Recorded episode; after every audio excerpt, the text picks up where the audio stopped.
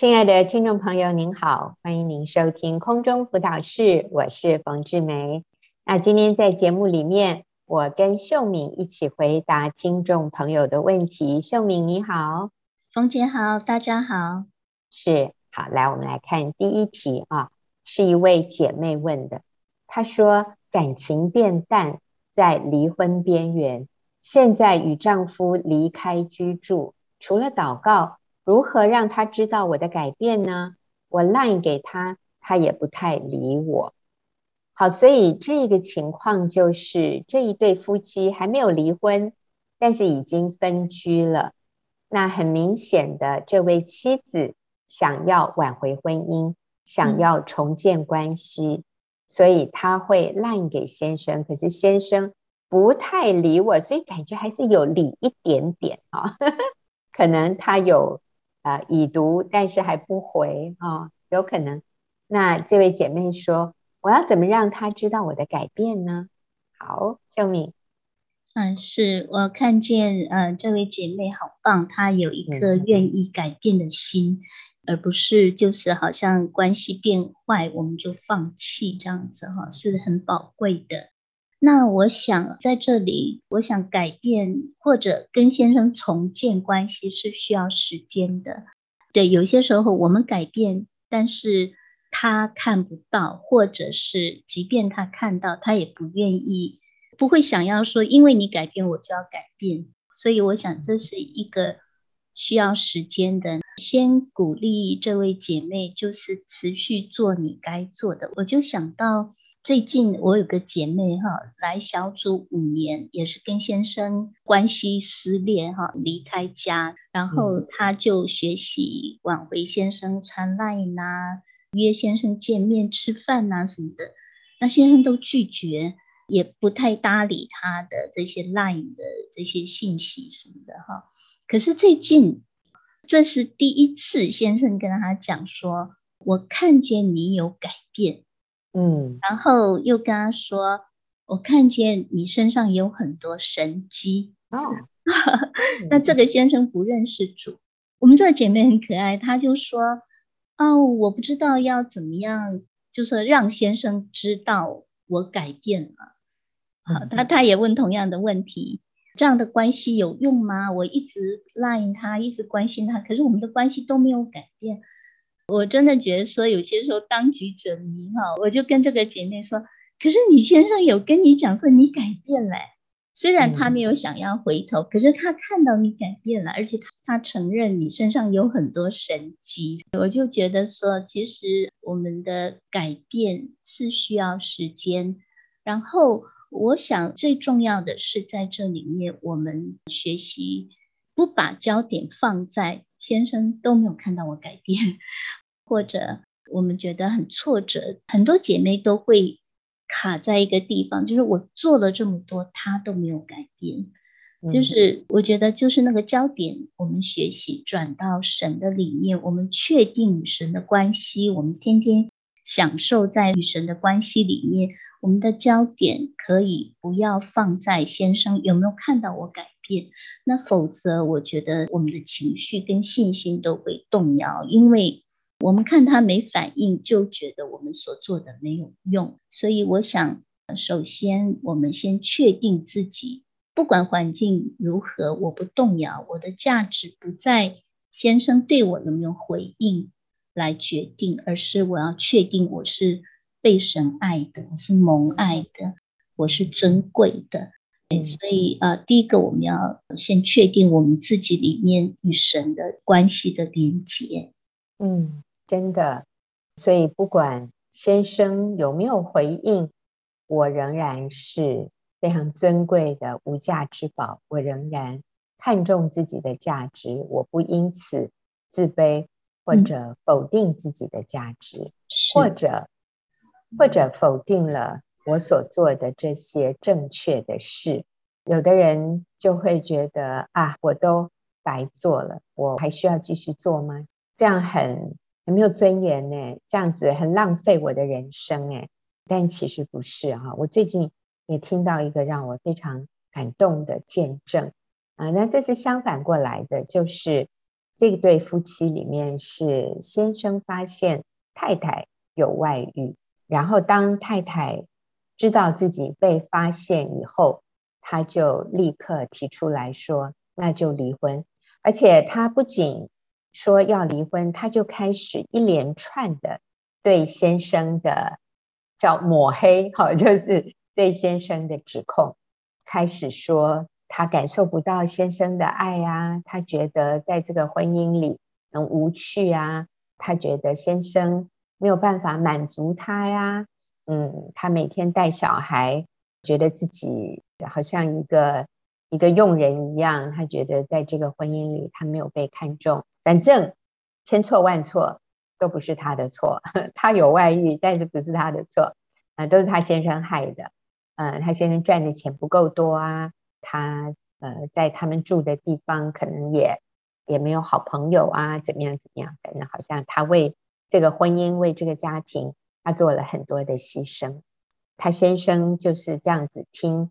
听了以后哇，这个先生好棒，他也是在弟兄的小组里面，他被组长、被小组的弟兄鼓励，你就是更要爱他。你知道，我们有一位姐妹的讲员，她说，你就要逢低买进，就是这个时候是你还对他好，是他最能够感受到的，因为他知道他自己做错了，他不配，逢低买进哈。啊，啊所以这位弟兄他就说：“我是不会离婚的，你告诉我我可以怎么样改进，我会努力。”所以这个先生就真的很棒诶，他就开始，因为他太太可能也有挑剔说，这个先生身体不好啊，生活也可能不是很很规律啊，可能回来就是。让太太服侍啊，他们也是好几个小孩，啊，这个先生也确实有检讨，所以他就开始认真的做家事。他只要下班回来，他就认真的陪孩子。哦，他有非常明显的改变，他自己都知道他很努力到一个地步。他太太说：“你不用这样子啦，啊，这样子不自然。”你还是回到过去的那个自然的你比较好。你看，原来太太是抱怨他做得不好，所以太太想要离婚。现在先生改变了，其实太太看到了，太太也有一点不好意思，所以太太说你：“你你不用那么努力，你还是跟以前一样比较自然。”这个先生好棒，他完全没有挫折，他就跟太太说：“我会更努力的改进。”谢谢你给我机会，我会做得更好。结果这个太太也越来越柔软，有一天就跟先生说：“你不觉得我很脏吗？你干嘛还这样对我好？你不觉得我很脏吗？”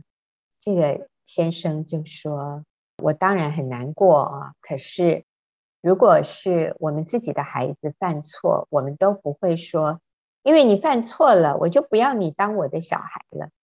那何况……”你是我的太太呢，不管你做什么，你永远都是我的老婆，我永远爱你，没有关系，我永远爱你，我不会跟你离婚。其实先生也没有说我不准你再跟那个男人怎样怎样，先生都没有这样讲，因为他也知道他白天去上班，他太太要做什么根本也不是他能控制的，所以他就是用爱挽回他的太太。他的太太有没有看到？全都看在眼里，然后最后甚至承认他自己不好。我相信他先生所做的是让太太非常非常感动的。所以你怎么让你先生知道你的改变呢？他已经知道了，那他不太理你没有关系，他需要时间。其实他也在面对。我现在是对这位提问的姐妹说。你的先生也是在面对他自己里面对你的亏欠，或者他过去对你的一些指控，他发现，诶，好像那些指控也不存在了。那所以他需要，他需要下台阶，他需要一点一点的，就像秀敏提到的，他那位组员的先生最后说，在你身上我看到很多神迹。那但是。他会不会就立刻回转？那我们就要交托给主。所以我们需要很清楚知道，你已经做了你该做的。你先生今天做什么决定，那个不是你能够掌控的。所以我们要把这个主控权，我们交还给上帝。我们就只做我们该做的，我们能做的。先生什么时候回头，我们交托给主。而且我们真的是要让他甘心乐意、心悦诚服的回来。不是被勉强回来的，不是被逼回来的，不是被恐吓威胁回来的，而是他自己选择愿意回来。那我想，那才是我们要的一个结果。所以姐妹，你做的很好，我再次说，你做的很好。你还没有看到结果，并不代表那个结果不会成就。我们是对神有信心。我们只负责做我们该做的，然后我们把结果交托给神。我们相信他是爱，他是公义，他是圣洁，他是全知、全能、全权。第二个权是权柄的权，哈，完全的有宇宙最高的权柄，所以他是全权的神。我们所信靠的是这一位守约诗词爱、信实的神。所以姐妹，你做得很好。你走在对的路上，你是安全的。好，那我们休息一会儿，等一下继续回来回答下面的问题。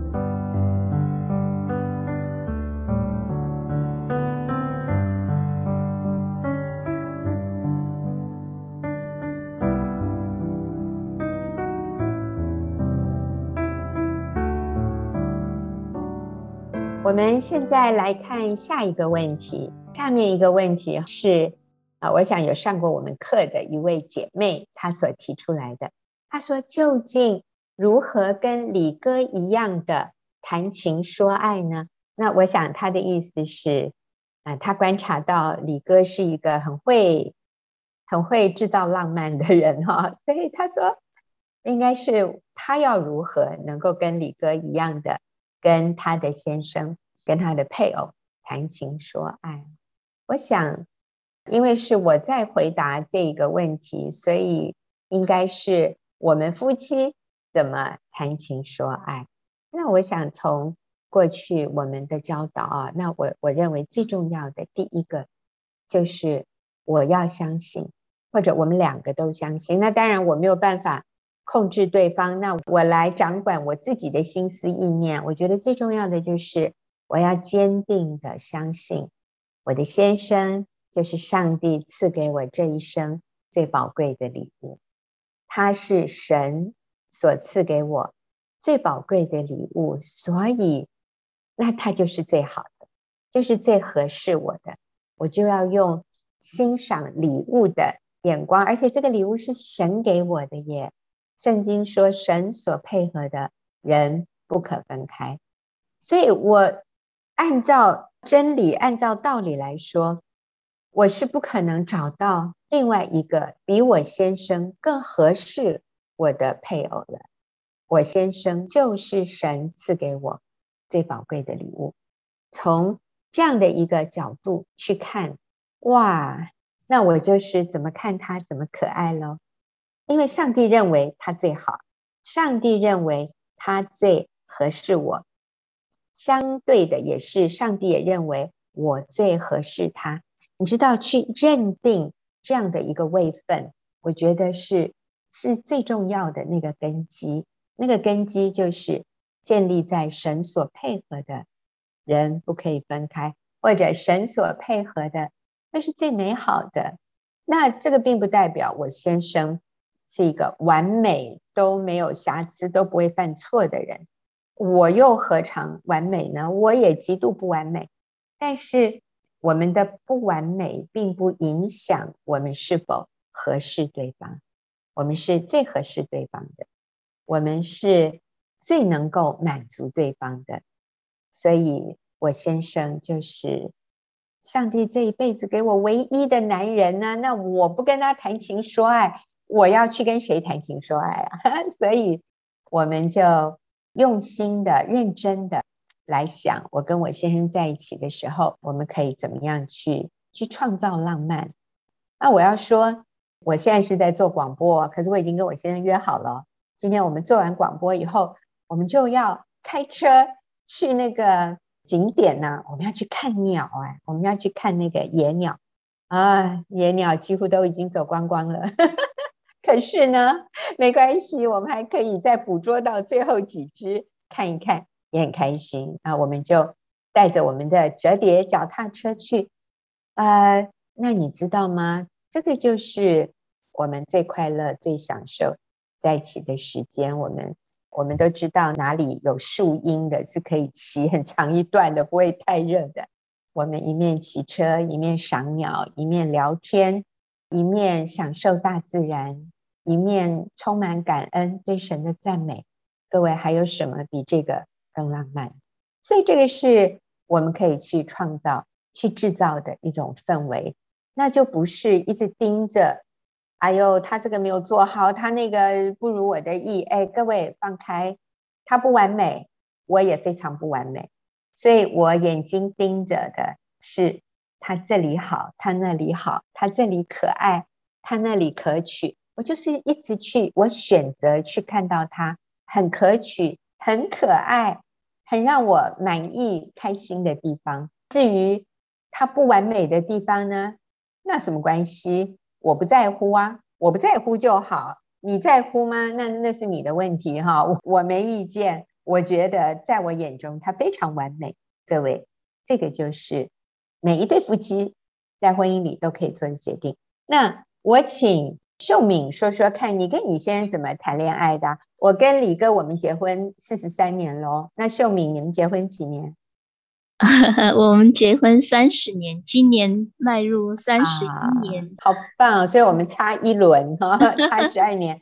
好，那你跟你先生怎么继续谈恋爱的？嗯，我发现其实刚刚听冯姐讲哈，然后我跟先生的婚姻互动里面，其实真的看见。不是表面的这种，嗯，好像一些技巧，或者有人说啊，你就是会呀，你天生上帝就给你这样的恩赐啊。我觉得这跟恩赐、跟特质或者跟什么技巧都无关。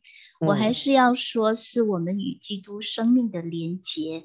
刚刚听冯姐这样讲，我更能确定，就是在神眼中，我们也是他宝贵的礼物。如果你不经历这一个你在神眼中的独特宝贵，你就很难去看先生就是上帝给我最宝贵的礼物。这个意思就是说，我们要先与基督连结，先确定我在基督里面是不是我做什么，不是我可爱，而是他就创造我，他就看我宝贵，对我满意，全然的接纳我。我觉得如果我们不太能够经历这个部分，我们就很难看我们的先生是可爱的、满意的，嗯，呃，从里面愿意去接纳他的。我就觉得，哎，真的就是，与其说我怎么跟先生谈情说爱，不如说 我怎么跟上帝谈情说爱。就是我越多的去经历他怎么爱我，我就越能够去。从里面去看先生美，看先生好，我觉得真的可以去经历那个起初上帝在创造亚当夏娃，然后把夏娃带到亚当面前的那个美，就是亚当说：“这是我骨中的骨，肉中的肉。”那个两个人的那种深情，那种很深的连结的美，我觉得真的是可以因着我们认识神，所以可以去经历这个部分。我就说，最近我先生有个短期的工作在外县市，因为他的时间我就是我不太确定他的时间，所以都是他打电话给我。他有一次他打电话给我，最近啊，然后家里没人，他不知道没人，然后讲一讲话之后，他就说露个脸给我看这样子，然后我就把 Line 打开，我就嗯很很俏皮的就让他看了。他就说，他就很紧张，他就说家里没人。我说当然没人，我才能这样子跟你玩呐、我觉得那是一个我的生命与神连接，随时我们都可以制造这种浪漫，制、嗯、造这一种欢喜。我觉得跟先生在一起就很开心。他有一阵子哦，就是比较在家里出门，我约他出去也不出去。有一次约他，他就说：“你有女儿啊，女儿陪你就好了。”哎，我就跟我先生讲，我说：“女儿绝对不能取代你。”跟你的约会怎么能跟女儿的约会相比？我说你就是那个唯一让我可以满足，可以跟我那个很深的享受、很深的满足的。上帝只给我你，没有给我别人，连孩子都没有办法取代。我觉得还是回到那个，我们不是这些外在的技巧，怎么样学别人怎么谈情说爱，说什么这些，当然这些。要学习也是很重要啦，也是很好。可是我还是回到那个我们的生命与基督连结，浸泡在基督里面。嗯、那个耶稣说：“信我的，必要从他的腹中要流出活水的江河来。”就是那是一个，只要我们确定在基督里面，我们就会多结果子，多结爱的果子，嗯，恩赐的果子，嗯、就学习。看先生满意，而不是觉得他不好，或者这里不好，那里不好。对，所以呃，很感恩。我觉得常常能够跟先生的关系里面，我们是很轻松的。那我有一次提到跟我先生的互动，嗯啊、有一位组员他说：“你现在年纪多大了？”他 问我：“你怎么还可以？”我心想说：“啊，刚刚冯姐说跟我差十二轮，冯姐跟李哥都可以这样子。”浪漫呐、啊，嗯、对，很有趣，是是，所以其实这个跟年龄无关呢。嗯，我觉得年纪越大，我们越要刻意的去制造浪漫。好，那我们来回答下面一题，它是一个很简短的题目哈。他说：婚前公证对吗？所以我在想，婚前公证，所以这个意思是，他的意思可能是。在正式的婚礼之前，我们去公证，对吗？嗯，那其实这个也没有什么不对，所以我认为他的意思可能是不是我们在正式的婚礼之前，我们去公证了，公证以后，我们就有正式夫妻的身份，那我们就可以同居吗？是这个意思吗？我我不是很清楚哈，因为他的题目很简单，就是婚前公证，对吗？但是没有关系，我想我跟秀敏，我们还是可以简单的来说明一下，公证就是一个法律的手续，但是我们讲的婚礼就是一个更有意义、公开的这样的一个仪式，这两者有不同吗？它的意义是什么？好，所以我们请秀敏简单的说一下，婚前公证对吗？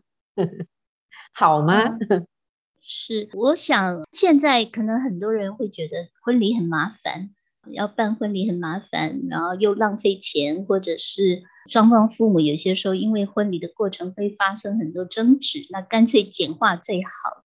但是我觉得还是要回到我们清不清楚对婚姻的意义跟价值，它是一个神圣的，它是一个应该是被众人祝福之下。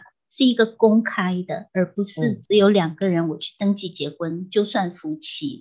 讲难听一点，什么时候离婚也没有人知道这样子哈。嗯嗯、所以我想，婚姻不是只有两个人的事。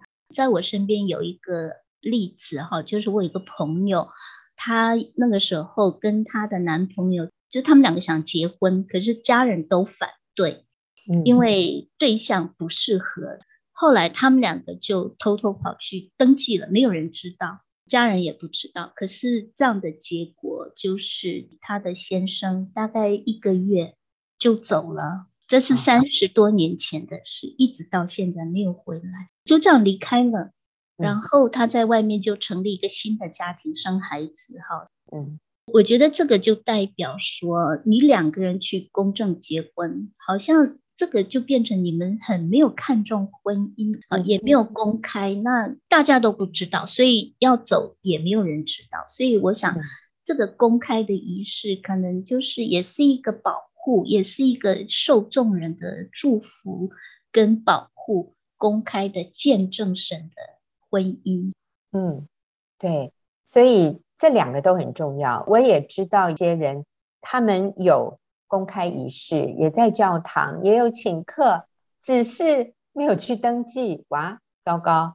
等到婚姻出现状况的时候，其中一方就说：“其实我们根本不是夫妻耶，因为我们在法律上没有去登记，甚至他说在身份证上 我的配偶栏是空的啊，怎么会这样？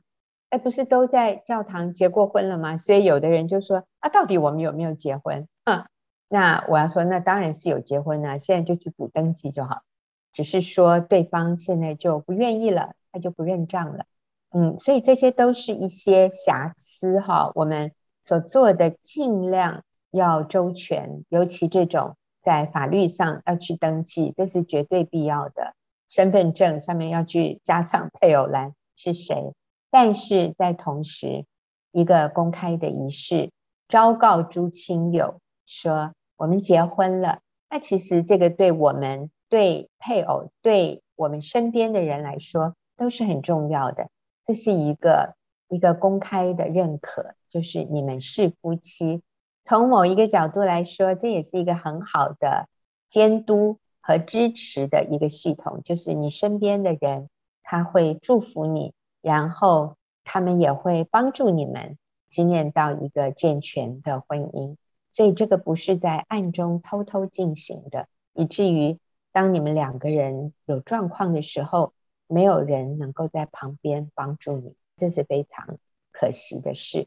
所以婚前公证对吗？我想，因为我们不知道这个背后你问这个问题的细节，我要说公开仪式还有去登记法律的这个程序都是非常必要的。那我也说，这两个日期越接近越好。如果可以前一天或者甚至当天。这样子，这是一个最好的方式，两个都很重要。好，那我们休息一会儿，再回来回答问题。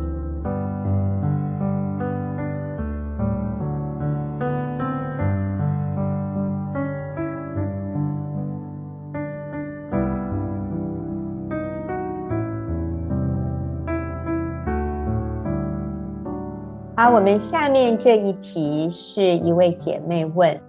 他说：“我先生目前的工作单位是国营事业，因为他很想买房子，所以他想要换到比现在的薪水多一倍多的私人企业。可是他的身体不是很好，而且他这个新的工作是日夜颠倒。请问这样的事，我还是要顺服他吗？”好，秀敏哦，我发现这位姐妹很爱她的丈夫啊。很关心她先生的身体健康，而且我觉得这姐妹好棒哦！你不是那种很虚荣的女孩，说好啊，换大房子啊。你顾虑的是先生要付上很高的代价，所以你好两难哦。你是希望他不用那么辛苦的，所以你说这样的事我还要顺服他吗？好，秀敏，我们怎么看呢？是，我也真的觉得这位姐妹好爱她的先生，而且我真的为她的先生感恩。嗯、她的先生有这么关心爱他的妻子，真好。对，那我想哈，我们在这里提到顺服，顺服不是盲目的顺从。那如果你关心你的先生，你看到你的先生身体不好，那你担心。做妻子的是先生的帮助者，我是觉得可以温柔的、关心的去表达你对他的担忧，那提醒他，还有就是常常告诉他，老公，我有你就很满足，我吃什么、住什么、过什么样的生活并不重要，房子、车子这些更好的物质不是我幸福美满的条件，我有你就很开心。我觉得有些时候做先生的，像我先生也会，可能是因为他们在社会上工作，有一个错误的价值观吗？或迷失，就是认为我要爱我的太太，爱我的家人，就是给他们住更大的房子、更好的房子，啊，换更好的车子这样子。其实这是他们的一些想法哈。但我觉得做妻子的可以跟先生表达，我不需要这些，我担心的是你的身体。如果假设你该表达的都表达了，可是先生还是决定要去换这个工作的话，我们真的只能为他祷告，尊重他，然后学习把忧虑交给神。所以我想在这里面还是一个跟先生的一个互动，我们怎么样去真实的用爱心说诚实话，然后把我们的想法表达出来。我觉得顺服不代表我们。无声好像都不能表达，其实我们为了他的最高益处，嗯、我们是那个帮助者，我们是可以从旁边去帮助他表达的。嗯，是，还有啊、哦，我真的也要说，这是我们做妻子的需要了解的，就是有一些时候啊，我们的丈夫他会有一个所谓的梦想。虽然这个梦想我们不见得认同，可能这位先生的梦想就是拥有自己的房子。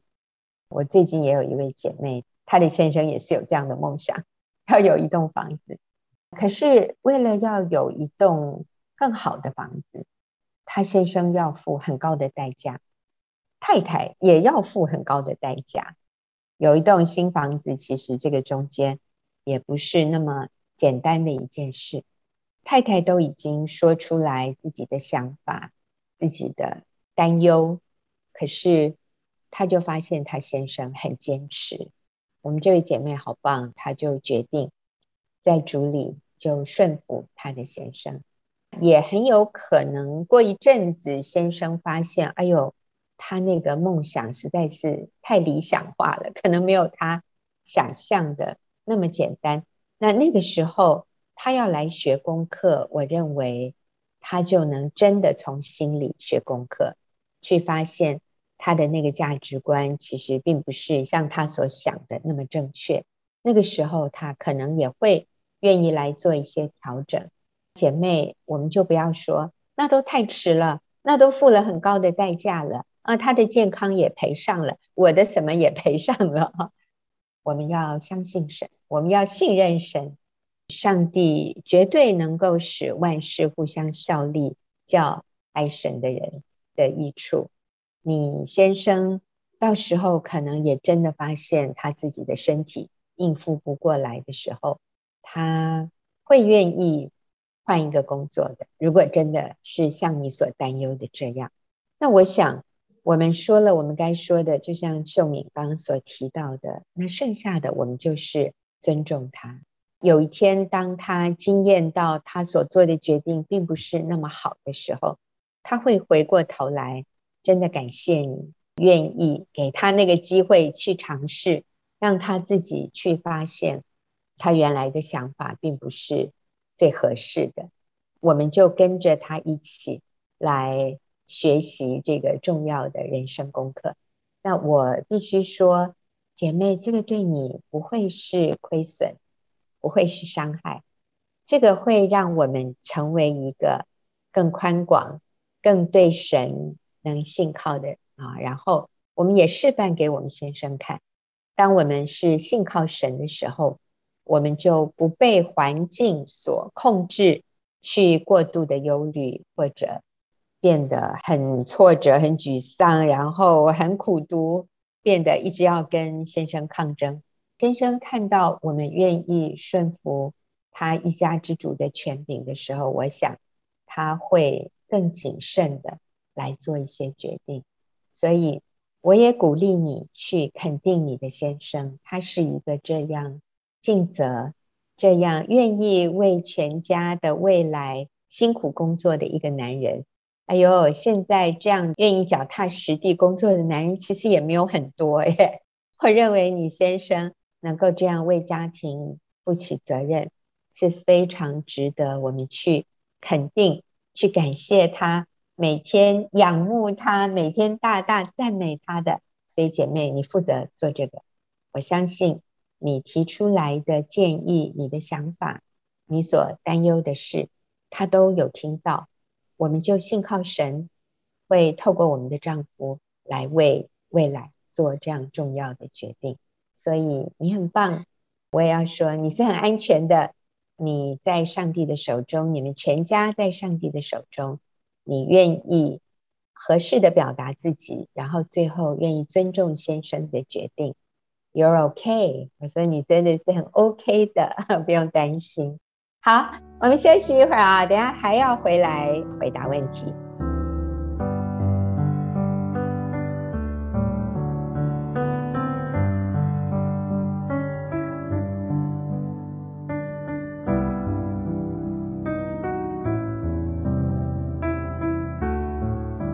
我们来回答最后两个问题哦。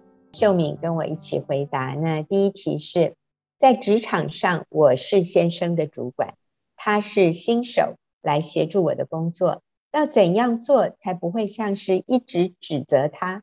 在日常生活中，我也在操练先赞美鼓励他，然后再指正他，真的是不容易啊。所以这位姐妹，她就像她说的，先生是她的助理，在协助她的工作。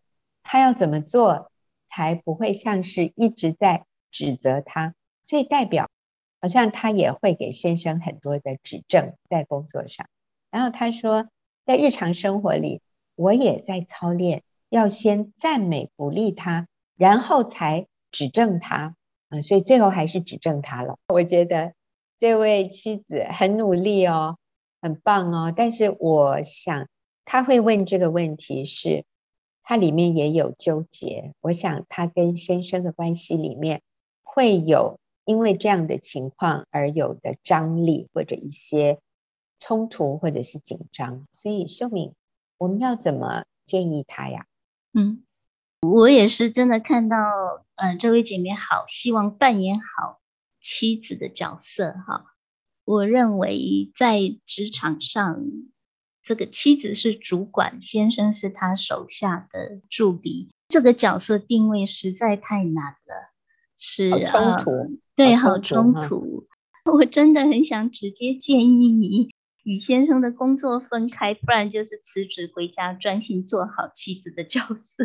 我觉得在这个职场上扮演主管的角色好难，你真的是很难去划分，这是我的先生。这个冲突是很大的，所以我想，我是直接想建议他，你要么就是跟先生的工作完全分开来，要么就是 辞职，好好回家做好妻子的角色。那另外，这位姐妹有提到说，在生活里面操练先赞美，再鼓励，然后再指正。嗯，我想如果我们的赞美的目的 是为了后面的指正的话，其实是让人很难消受的。这个有点像说，那你摸摸我的头，你最后 要打我一拳的感觉。其实我认为我们对先生不是用指正的，我们是要敬重、顺服、仰慕他。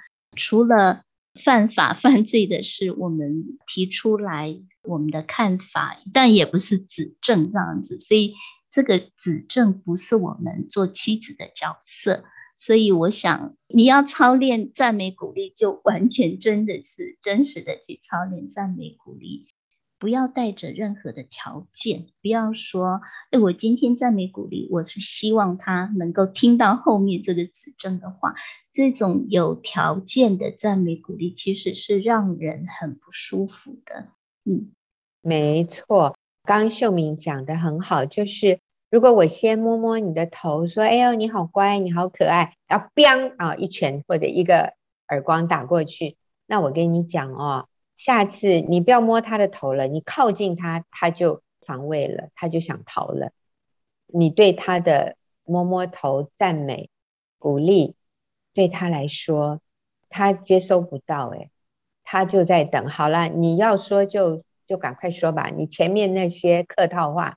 就省省吧，啊，因为他会知道你赞美鼓励，接着就是要指正，所以他的焦点都会放在你的指正，而你前面讲的赞美鼓励，他认为那是客套的，那是笑里藏刀的啊，他先对我微笑，然后就一刀捅过来，那我觉得姐妹你也好可爱哦，你都承认呢。你要指正他之前，你很刻意要操练赞美鼓励。我想真的，我们就单纯的赞美鼓励，就不要指正。那你说啊，我不指正他，那事情就搞砸了。我们能不能接受？就让他搞砸呀，没关系。很多事情不是那么严重。而且我们认为搞砸了，其实也不一定是什么大问题。对方觉得不是问题，那就没有关系。我们一定要回到那个上帝设立丈夫妻子的那个角色、那个位置去，一切才能对。所以我们要放下我们的完美主义，我们要放下我们的掌控。我觉得你先生到目前还没有要跟你离婚，他很有风度了哈，所以我也同意秀敏刚才的建议，在职场上，太太是先生的主管，这个是非常困难的，他的自信很难被建立，我觉得他会一直在一种挫折感或者一种觉得自己很没成就感的一种状态里面。对他对你们的婚姻是没有益处，是没有帮助的。然后你们两个都不快乐。好，那我们再来看，我们还有最后一题哈。这一位没有说是弟兄还是姐妹啊，但是他说家庭角色因为个人能力的恩赐不同，变成男主内啊，男主内就是教育孩子，然后女主外赚钱养家。那我们这应该如何调整各自的心态？可见得这一对夫妻感受到那个冲突，他们不晓得要怎么去调整好自己的心态，来接受女主外男主内。好，我们请秀敏回答。嗯嗯、我想这里面说因个人的能力和恩赐不一样哈。我想这个跟恩赐能力无关，我们愿不愿意还是回到上帝创造的起初的角色，就是妻子要生养众多，养育孩子，主内哈、嗯。那先生要呃为家庭负起主要的经济来源。我觉得还是回到神创造的角色里面。我真的认为时代不管怎么改变，这个是不变的。或许先生比较会教育孩子，比太太会教育孩子，但不一定一定要在家主内才能够去教育孩子，嗯。他还是可以帮助太太补强这个部分。就算男人啊，呃，先生没有比太太会赚钱，那也不代表你可以让太太去赚钱，而是我们学习放手，让先生去负起这个主要的责任，学习。负起一家这个经济的来源，嗯，我觉得也是帮助先生去建立他自己的角色，自己该负的责任。所以，通常这种男主内女主外，你要去调整心态，我觉得有好多的冲突跟矛盾。因为上帝设计女人，真的就是比较能够贴近孩子的心，孩子就是比较能够靠近妈妈情感的部分。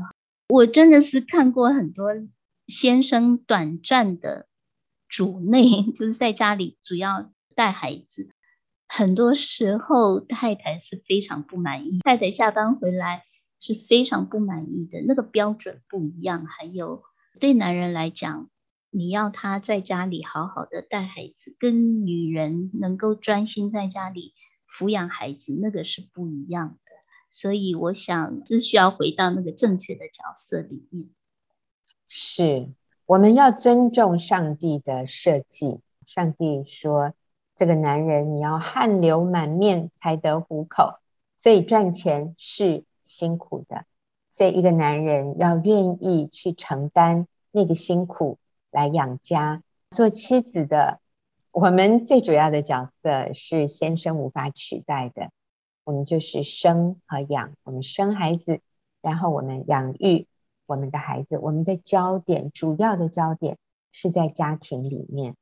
至于说先生如果赚的钱不够多，那我们就简单的他赚多少，我们花多少。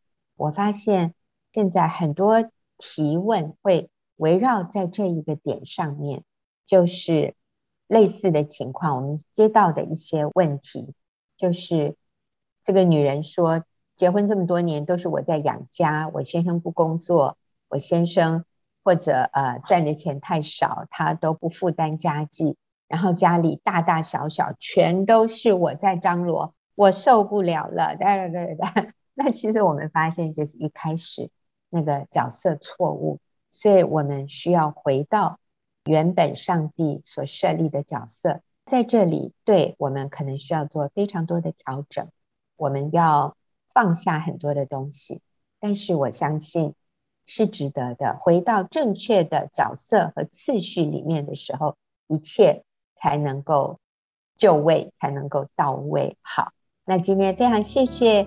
秀敏回答问题，也谢谢听众朋友的收听，我们下个礼拜再会。